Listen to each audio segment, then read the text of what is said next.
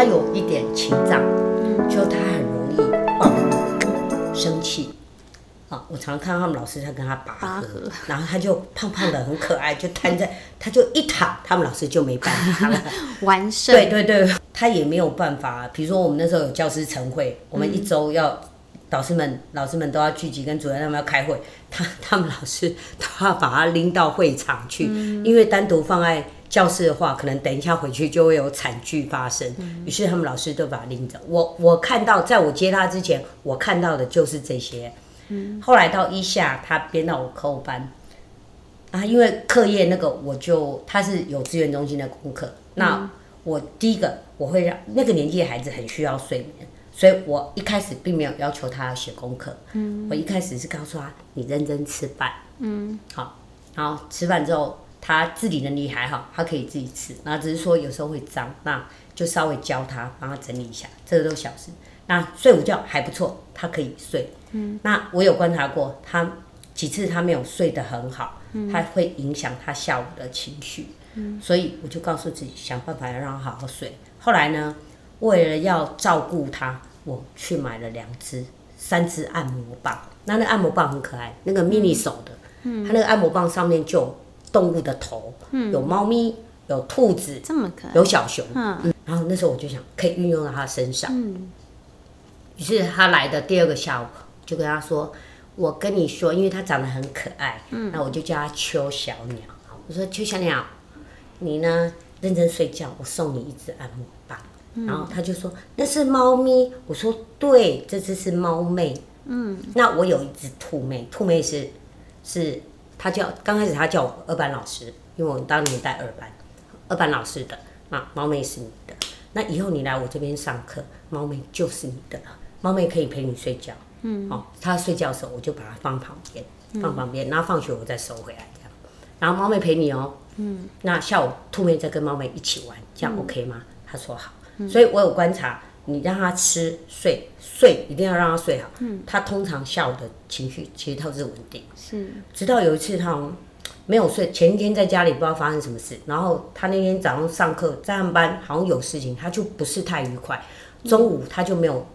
吃一点点，然后也没有睡很好。果然那天下午他就有一些情绪的状况，嗯，他就玩积木。那因为他不太会跟人家沟通，那小朋友那时候小二，其实也不是很搞得清楚他发生什么事。那中间就有冲突，他就拿软积木丢人家。那你知道一丢，小朋友当然会肯就会告状老师，他都丢人家。嗯，那我就先安抚他们，我说啊，你有没有受伤？没有啦，可是还是会痛。我说当然啦，那是积木，虽然是软的，还是会痛。我说那等一下，我会要求他跟你们道歉。那你们先给我一点时间，好不好？好险你没有受伤，那你先到旁边去玩。然后这时候我就会教，虽然他有特殊状况，但是该训练的还是要训练。就小鸟，你刚刚做了什么？他就说我生气。我说我知道你生气才拿积木丢人家，对不对？对。我说那，可是他们陪你玩，你生气你应该跟我说啊。嗯。二班老师可以帮你解决事情，你怎么丢人家？他也不高兴，他那天情绪不好，他告诉我，哼，我不喜欢你。然后于是，其实我觉得蛮好笑，但是我就冷冷的告诉他，太好了，你不喜欢我是不是？恭喜，我也不喜欢你这种不讲道理的孩子。小朋友陪你玩，你还丢人家。嗯，这时候我就告诉小朋友说：“来，邱小鸟呢，现在在生气，然后大家陪他玩，他又骂人。那大家先退开，先退开，让他冷静一下。嗯，然后这时候发现小朋友真的都退开，没有人跟他玩，他就更生气。嗯，哼，我说没关系啊，那就继续冷静一下。我那时候。因为他有情绪上来，我觉得那时候跟他解释也是解释不清楚，我就跟他说：“好吧，二班老师要去做事，因为他不会乱跑，所以安全是没问题的，所以就先让他冷静。”于是我就没有理会他。这时候他都我有偷偷的瞄他，他发现人全部都跑光了，小朋友也跑了，老师也到远远的电脑桌那边了。他突然觉得有点孤单呢。嗯，这时候。他就那时候大概也过了十分钟，我看他脸那个气已经 这个脸色上，我说你怎么了？他就说我知道我不对了。嗯，我说真的吗？我说那你过来，你过来。我说来坐着。嗯，那刚才你为什么丢他？他要拿我的东西。嗯，我说好，以后如果发生这种问题，你就举手说二班老师。我想玩这个积木，可是他也要拿走。我说我可以帮你解决，对不对？我可以跟小朋友说，我们来分配啊。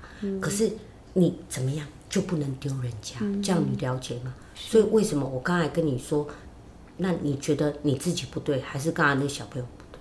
好像是我不对。我说，但是没有关系啊，你现在已经知道你不对，办这样好不好？那我们跟他道个歉，因为你刚才积木真的有丢到他，他很痛。很可怜，嗯，他就说好，然后就请小朋友过来。我说啊，就像他不是故意的，好不好？他是弟弟，那你可以，他跟你道歉可以吗？嗯，小朋友很善良，互相敬个礼道个歉。嗯，然后小朋友，我就先把小朋友支开，我就跟他说：志雪老师告诉你，以后有事二班老师都可以帮忙你，你要跟我说，不可以自己动手，这样猫妹也会不喜欢你，你就没有女朋友。嗯，他就说好，可是几次观察之后，我发现他的确没有，因为他跟小朋友落差比较大，所以小朋友不是嫌弃他，而是你知道吗？孩子们玩一玩，发现阿丽娜龙不要剩，他们自然就飘开了。后来我发现，哎，这样不行，所以会有一个很长的下课，他会变得很孤单。是，那有时候我也没有办法，就是说单独帮他，因为普通班资源真的有限呐。你说我有一些玩具啊，可是都是一些。对他来讲太困难的玩具，后来我就想到一个方法，因为那时候我那些小朋友都小二了，其实课后班也有不乏那种聪明的孩子，那我就指定两个班长、副班长，两个小女生帮我照顾他们。那那个时段我就放影片给他们看，然后告诉他们要上洗手间就在隔壁，好要经过班长同意就要陪着去这样。然后那二十分钟因为比较长，你如果没有把他带开，他跟小朋友就很容易发生冲突，那小朋友也很无奈。那他也很无聊，嗯，那我就带他去跟，因为是下课，我就跟他说，我带你去找我的好朋友一起聊天。嗯，他有一只熊妹，然后他就很高兴，带着他猫妹，我就带着我的兔妹，我们就一起上去找熊妹。好朋友。是的，是的。然后我跟我同事就稍微下课聊个天，然后他在旁边，他就那三只按摩棒，他就自己会在那边玩。是。对。带到后来，反正有一次遇到他妈妈，他妈妈就跟我说。老师，谢谢你，他好喜欢你哦。我说不会啦，他其实也挺可爱的。我说就是找对方法，因为我知道他需要什么。然后等他比较稳定，我就跟他说：“你今天这么棒，猫咪说你很棒，你要不要写个功课？” 就好，他愿意写，我就趁那个机会让他完成资源班的功课。那当然这也谢谢他们导师，因为我跟他们导师说，我会看他的状况，我不会一次一定要逼他写。有时候他的情绪或他当时的状况。不适合写，到后来二下他就没有在我那边，没有在我没有那时候我就不能照顾他，可是还是有缘分，因为他就在隔壁教室上课。有一次我又听到他的声音了，听到一声尖叫，我跟同事两个就说邱小鸟又出事了，然后我就说是的，然后我们就说去关心一下吧。好，那时候我是午休，我就去看一个小孩，胖胖的很可爱，整个大字形瘫在地上，然后鞋子飞的。飞的乱七八糟，然后书包里面书翻出来，水壶，然后很热，因为是夏天，很热。然后他胖胖的很壮，然后都是肉肉这样，然后他就在那边一直哭叫，然后我们那个同事带他的老师就很无奈的蹲在他旁边看着他，然后就一直哭一直闹这样很大声。后来我就跟那是我们退休的主任，我就跟他说：“老主任，你先到旁边等一下，因为我跟他认识。”我我看能不能处理。我说你给我一点时间，他就说：“拜托拜托。”我说：“交给我。”然后我就看着他，邱小亮，你在干嘛？嗯。然后他这时候看到我，他就说：“我很热哎，因为他胖胖的。嗯。然后妈妈那天因为他很有肉，他衣服太小，整个是绷着，肚子都蹦出来。是。然后就天气也很热，然后我就说：“真的哦，你很热，那我带你去秘密基地装水好不好？”他就讲：“谭姐，我要去。”嗯。我说：“好。”他就要跟我走，我说等一下，嗯，你的鞋，他就赶去穿穿 袜子弄，书包好可怜，东西都铅笔盒飞出来了，然后就开始收收收收收收进去。我说好，那书包要坐回椅子上啊，不然书包在地上很可怜。他就说好，就就给他抓回去。然后他就说我们可以去秘密基地吗？我说啊，你没有带水壶啊？对，他就去拿水壶。然后我说好，跟汪老师说我们要去秘密基地。他就这样，汪老师我们要去秘密基地，拜拜。我说对，我就跟我村说，我等下就带他回来。嗯然后秘密基地其实就健康中心，因为健康中心那台饮水机很凉，四度 C 的水。我看当时看到他，我知道他很热，他那时候就需要水。嗯，然后他需要降温，需要冷静。可是那个老师就。看着他，所以他就大发雷霆。后来我就跟他说：“你刚才尖叫生气，对不对？”我牵着他就一起走。他就说：“好热。”我说：“好，这边因为太阳这样照。”我说：“那你你走内侧，你走这个凉凉的地方，外面二班老师帮你挡，我帮你挡住，阳光照我没关系。那我们一起下去。”他就说：“好。”我说：“你刚才生什么气？”我很热啊，很渴啊，我没有水。我说。那你没有水用讲的就好，为什么要尖叫要生气？翁老师都不知道。对，那我就说好，那没关系，下次你可以跟翁老师说，虽然现在是午休，可是我口真的很渴，我没有水，他一定会帮你解决，这样好吗？好，我说好，那我现在带你去秘密基地哦，你就去健康中心，那阿姨都认识他，我就说你跟阿姨说我要装冰水，他就会讲，讲了就装。我说你看你认得。帆船四对不对？我没有骗你，四度 C，看是不是很冰很凉？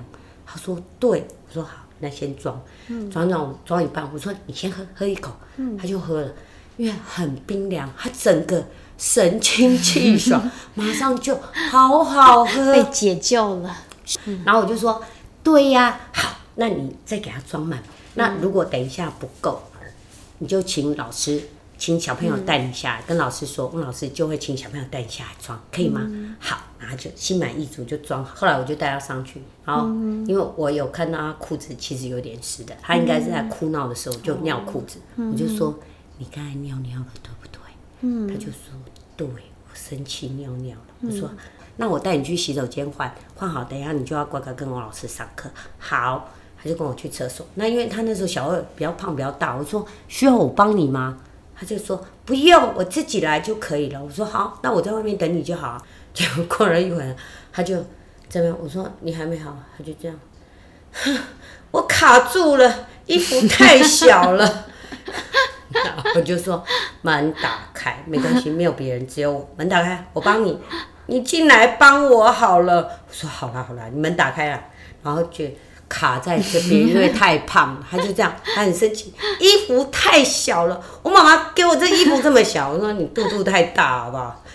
他就我说你里面有双胞胎，他说没有没有，反正闹他，然后我说啊，你手举着，我帮你换，我就帮他弄弄干净换一换，然后带他出来洗手。等一下，可以好好上课了吗？可以了。嗯，说对你最棒了。嗯，所以那时候其实。我就是这样带他，所以他有一段时间非常的迷恋我，看到我就说我要嫁给你，然后 我就跟他说对不起，我已经嫁人了。然后还有你是男生，你要娶太太的，不能嫁给人家，没有人要给你嫁，好吗？这么多段感人的故事里面，其实我我看到一个很珍贵的东西，就是看到孩子行为背后的需求，然后去陪伴他。好，去陪着他一起解决问题。对对，特殊生他相对于一般生更辛苦，是因为或许一般生还可以表达，可是特殊生他有时候是没办法。对对，所以因为他旁边也是小孩，当然我们刚刚也看到吕老师很棒，他会去训练旁边的孩子。其实大家就是一个鼓励，然后互助的网。对对，大家一起来疼惜这个孩子，他就会对于整个社交是比较安心的。对，大家都是对我友善的，那他对世界的观感就是这样，这是一个大家都喜欢我的，好，我很安全的社会。对，对他就可以慢慢的去改变他的一些原本的模式，对，哭闹啊什么。没错，因为很多老师，就我跟一些同事聊，有些同事就会觉得说，嗯，哎呦，他就特殊生，怎么听得懂你在讲的话？其实我觉得不尽然，是你可以用他懂的懂的方式去跟他沟通。对，所以我想这几年我累积的应该就是这方面的经验。所以即使我遇到，其实我这几届就包括课后班，包括自己的班级啊，遇到这些孩子，其实状况都还是有不一样。嗯但是大致我大概就是朝这个方向去做。是。那我是觉得成效都还不错，那孩子也是信任我的。嗯。然后最感动的应该是今年这个家长，就是现在小一要跟我小二这个孩子。嗯。这个孩子的状况是。他其实是复读的，他早在他今年应该是升小三才对。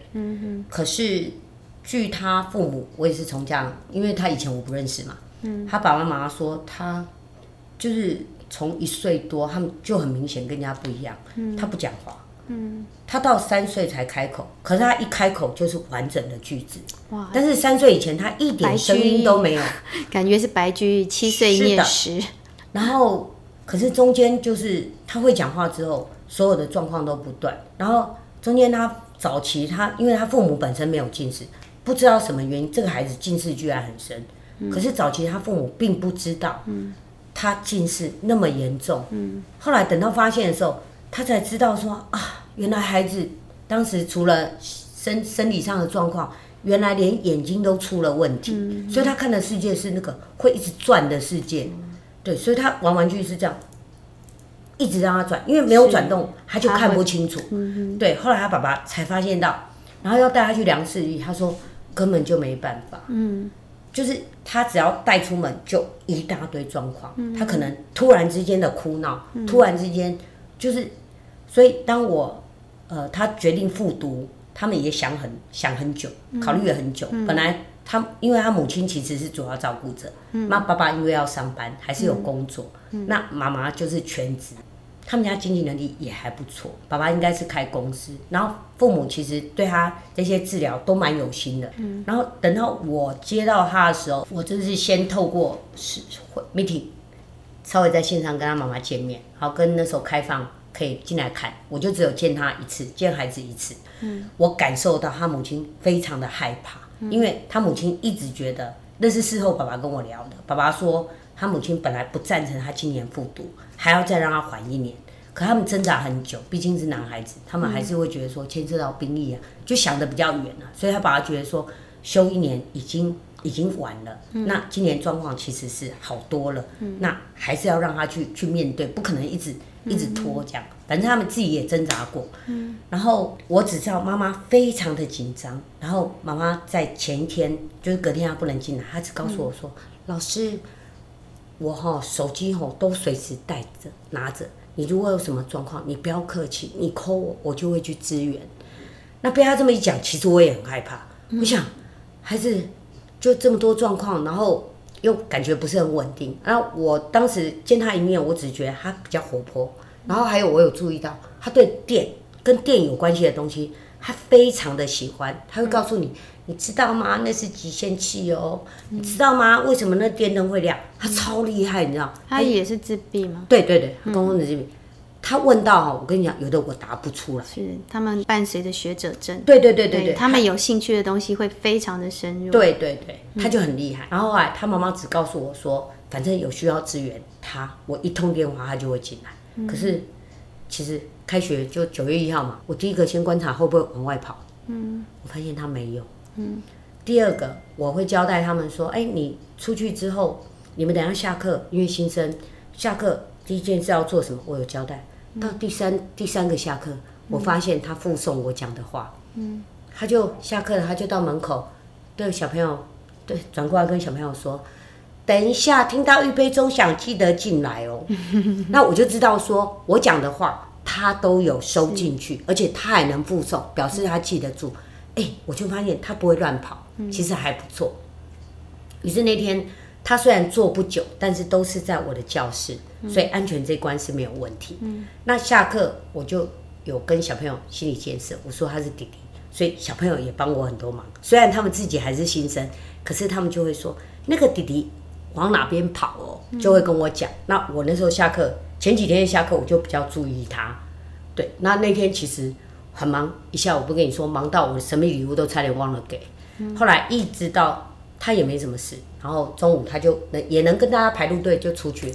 那我想说，哎，状况还不错啊，我觉得也 OK 啦，好这样。然后后来晚上我忙到我四点下班，我到五点多，这时候我才想说赶快给他妈妈一个电话。然后我打给他妈妈，我记得他跟我说：“老师，你今天怎么都没有 call 我？”然后我就说：“ 请问妈妈，他没什么事，我为什么要 call 你呢？”他就说：“我的儿子真的可以在那边上课吗？”我说：“可以呀，不然你早就接到我电话了啊。他非常的好，他连我讲的话附送，没有问题呀。然后就说：“老师，真的太谢谢你了。”后来之后聊了很多，爸爸才跟我说，他们要把孩子送决定复读。嗯，之前他说有朋友建议他去公立小学干嘛？那些老师就都有钱拿哦，就公立的嘛，人家又不会特别为你们这种孩子做什么啊。你又不是没有钱，去念私立的啊，哈，给钱还比较好办事。他说其实他挣扎过，可是最终他想说，他还是觉得就近，万一有什么状况。有什么要支援，他们他太太会比较方便，所以他后来毅然决然还是觉得说不管了，就先去。开学的前一个礼拜，他们想了六个版本，小孩子会被轰出来的版本，甚至他们想过学校拒收他的版本。嗯，其实我那时候一边听，我觉得很心酸。他们之前有曾经有什么不愉快的经验吗？不然他们为什么这么焦虑？第一个孩子本身就很不稳定，从一岁多就是不稳定。然后第二个，他说：“我说那你们那时候小，觉得他眼睛有问题，为什么不戴？”他说：“连去量视力都没有办法。一般的诊所稍微有声音什么的，他比如说医生可能要把他带到哪个房间呢？不行，他跟他妈妈分开就完全是不行的。所以感觉上就是爸爸妈妈他。”承受了，就是这个孩子从小到大所有的压力。对，听你的描述了，爸爸妈妈其实他他是会觉得说这是自己的责任，所以他们也没有说别人一定要怎么样对我们，他们那个压力就压着。所以当他碰到了吕老师，哇，这个可以完全包容，然后让孩子。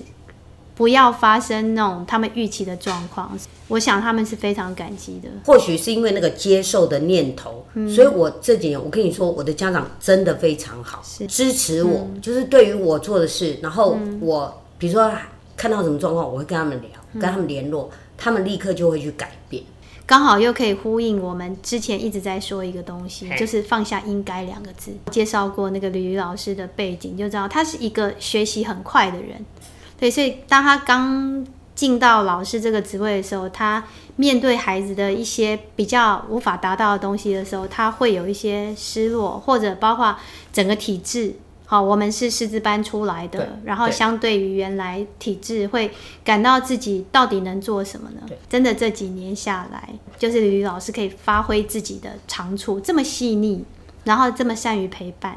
这么可以看到孩子的需要，那个棒子那个真的神来之笔。我告诉孩子真的超需要戏剧化，然后超需要一个象征物。对，对我之前也曾经有孩子，就是回家都没办法写功课，就是太寂寞了。可是他在学校都很认份。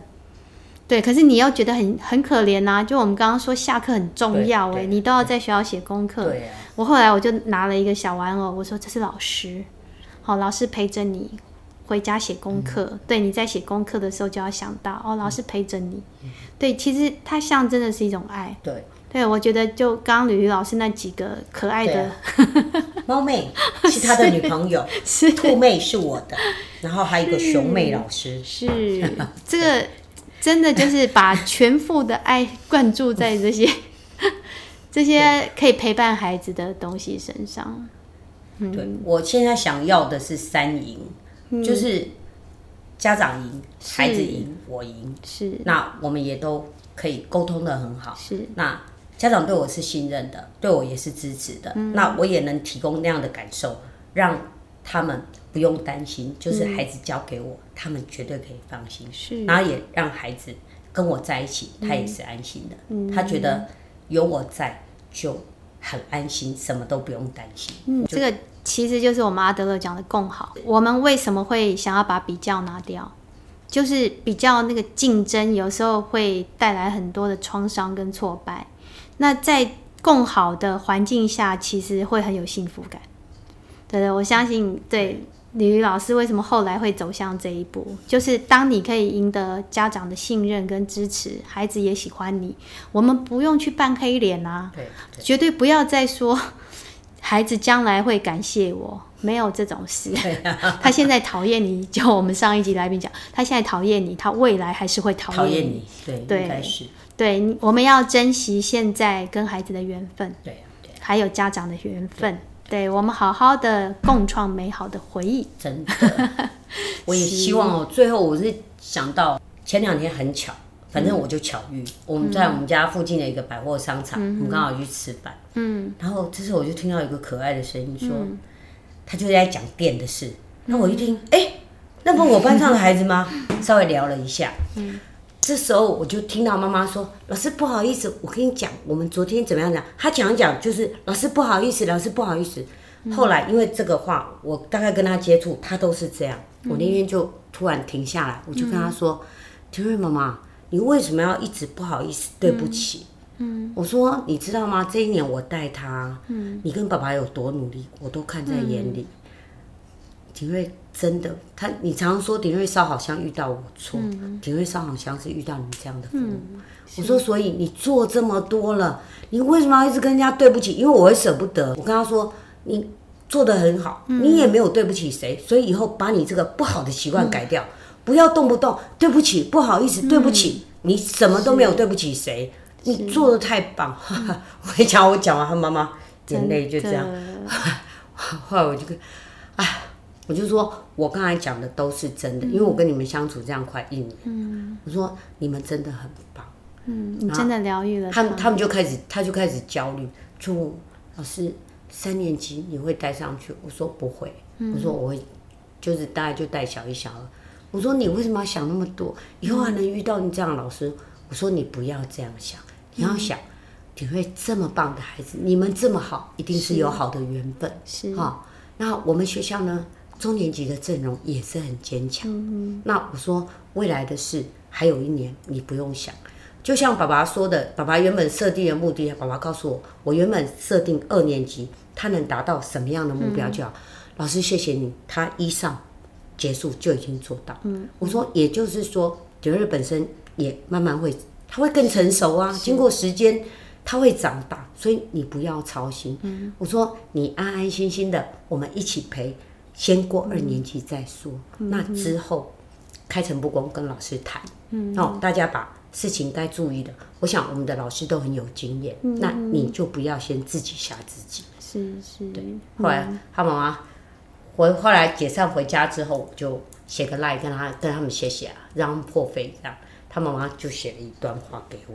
好，那我我简单的念一小段好不好？好，好，很感谢遇到这么善解人意的你。觉得所有的压力跟委屈都一瞬间释放了，烦恼还是会有，但是鼎瑞求学的过程有老师你的陪伴，让人安心也能放下心。鼎瑞上辈子有烧好香做好事，是我我刚刚听到的整个感觉就是真的到上学已经七八年，对，哦，甚至我晚读一年可能九年，他内心一定累积了很多的。害怕与担忧，对，那真的就是被吕吕老师释放了。那我们期待所有的孩子，好，其实我我后来我也会跟孩子讲一句话，我想就送给好今天有听这个节目的所有的家长，其实有小朋友听，真的，对我们有小朋友听，小朋友家长好还有老师们，只要你是好人。对，我相信会听我们这个节目都是好人。嗯，对你不管碰到什么事情，好，如果不合你的意的，那就会是一个功课。好，碰到投缘的、合得来的，那真的就是我们共振的美好回忆。那你要记得，你要主动出击。我们今天学到很多，碰到事情我们就去解决它。对，对你不要去抱怨说你碰到了什么。今天我如果力量够大，我就是去影响别人，对，不要让自己被环境影响，你是最棒的。对，嗯，好，今天非常谢谢吕吕老师，不客气，谢谢大家听我的分享，有空欢迎再回来，没问题，好，下次见，拜拜，拜拜。